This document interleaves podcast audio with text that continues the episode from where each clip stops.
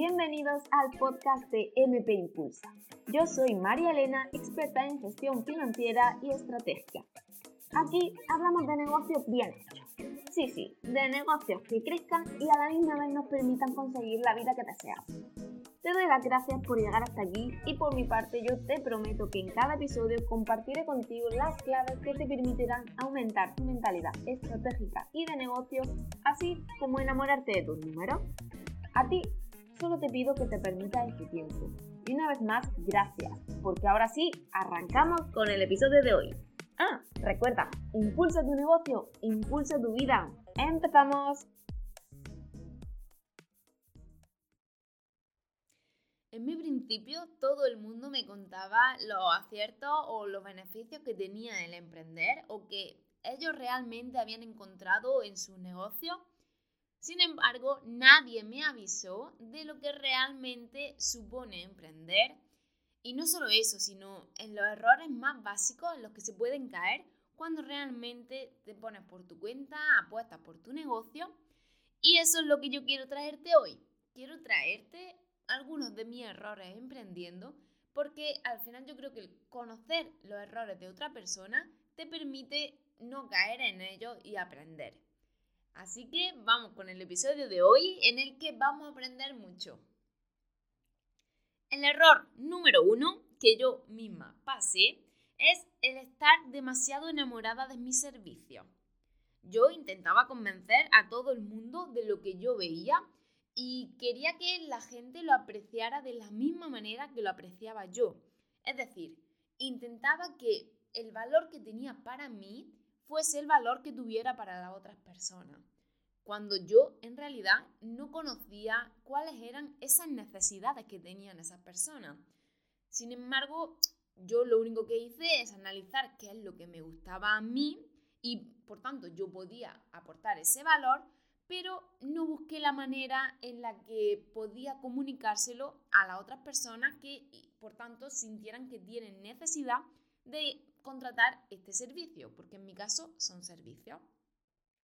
Entonces, eh, realmente este fue el primer error que yo tomé. Y es que mm, te lo cuento para que si alguna vez te ha pasado, alguna vez has sentido que otra persona no está captando todo el valor que tú crees que tienes con tu servicio, pues realmente tienes que pararte aquí en ver si realmente estás viendo para otra persona o solamente lo estás viendo ante tus ojos. Es decir, estás demasiado enamorado de tu producto o de tu servicio. El error número dos es no darle tanta importancia a los procesos. Y sí, sé que todo el mundo hemos empezado haciendo lo que podemos, investigando las mil herramientas, porque sí, todo el mundo hemos sido esa mujer orquesta o ese hombre orquesta, da igual. Y es que em, está muy bien, pero realmente todo lo que aprendemos lo tenemos que sistematizar. Porque si nosotros tenemos intención de hacer crecer el negocio, no basta simplemente que nosotros sepamos hacer las cosas. Si nosotros queremos hacer crecer el negocio y para crecer el negocio vamos a contar con equipo, vamos a contar con, da igual que ya sea equipo en plantilla o que sean agentes externos, da igual, al final, si queremos que otras personas hagan nuestro trabajo, necesitamos decirles cómo hacerlo. Necesitamos explicarle ese proceso, ese sistema.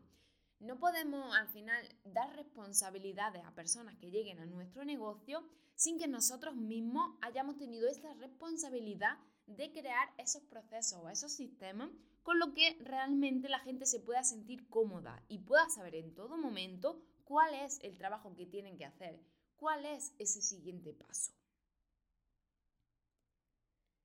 El error número 3 que yo cometí y que no sé si te habrá pasado a ti es el ver demasiado, la sobreinformación. Antes de empezar, siempre pasa que tienes muchas dudas de tu negocio. Cuando digo antes de empezar, no quiero decir simplemente con el negocio, sino cuando vas a sacar también un nuevo producto, un nuevo servicio, pasamos un montón de tiempo viendo a la competencia viendo realmente cómo lo hacen, por qué lo hacen, que todo esto está muy bien, pero yo ya te digo que en mi caso fue un error porque había demasiado en el mercado y demasiado, claro, cada persona lo hace desde su punto de vista y como cree que está mejor. Pero eso no quiere decir que nuestro cliente tenga que ser el mismo cliente que el de la otra persona, aún siendo el mismo servicio. Entonces, está bien que veas a la competencia, pero ponte un número máximo, es decir, vale, analizo 10, los 10 mejores para mí, ¿vale? Pues cógelos, analízalos bien, pero no te cargues de esa sobreinformación, porque eso lo único que hace es que divaguemos en el tiempo, creamos que nunca vamos a tener el producto o el servicio perfecto, y eso al final no viene nada bien. el cuarto error que yo cometí es el de necesitar demasiada información. Al final, cuando emprendemos que necesitamos mucha formación o pensamos que necesitamos mucha formación, pero sin embargo no necesitamos conocer de todo y sobre todo no necesitamos conocer en todo momento.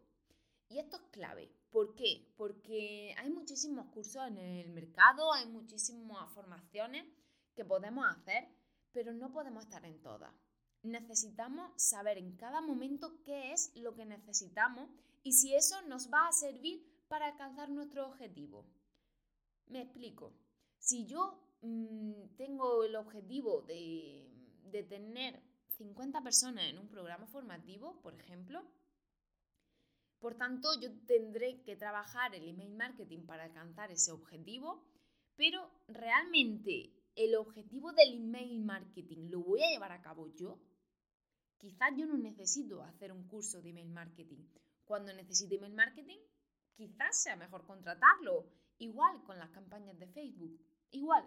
Es decir, yo me voy a dedicar a esto yo siempre voy a querer estar formado de la mayoría de las cosas, pero no puedo ser especialista en todas, porque entonces tendría que estar haciendo todos los cursos que están en el mercado y eso no se puede, porque al final tú no puedes ser la única pieza de un negocio, ojo, un negocio que quieras hacer crecer, es decir, no te quieres quedar donde estás.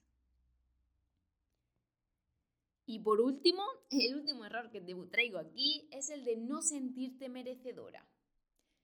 Y este, em, a lo mejor así, a vos de pronto, me dice, pues yo sí me siento merecedora, yo claro que voy a conseguir mis objetivos, claro que los quiero. Vale, ahora te hago otra pregunta. ¿Cuántas veces celebras el éxito que tienes en tu día a día? Cuando digo celebración, que conste que no quiero decir que te tengas que ir de mariscada cada vez, todos los días, porque todos los días son buenísimos. No, lo que quiero decir es que cada pequeño éxito que tú tienes en tu negocio necesitas realmente celebrarlo. Porque si no, ese sentimiento de no merecedora empieza a aflorar y empieza a alimentarlo y es lo que no podemos hacer. Porque va a llegar un momento en el que nos pongamos nuestro propio límite, nuestra propia barrera y no podamos seguir creciendo. Así que esto de sentirte merecedora empieza por celebrar tus propios éxitos. Y hasta aquí el episodio de hoy. Te he contado algunos de los errores que yo cometí emprendiendo en mi inicio y al final lo he visto en muchas emprendedoras. Ya este año he trabajado con más de 70 emprendedoras y lo he visto. Eh, es un tema que se, es muy recurrente y creo que tenía que traerlo en este formato porque quiero que lo trabajéis. Creo quiero que realmente estos errores los tengáis en cuenta, que seáis conscientes de cuando os está pasando para realmente ponerle solución.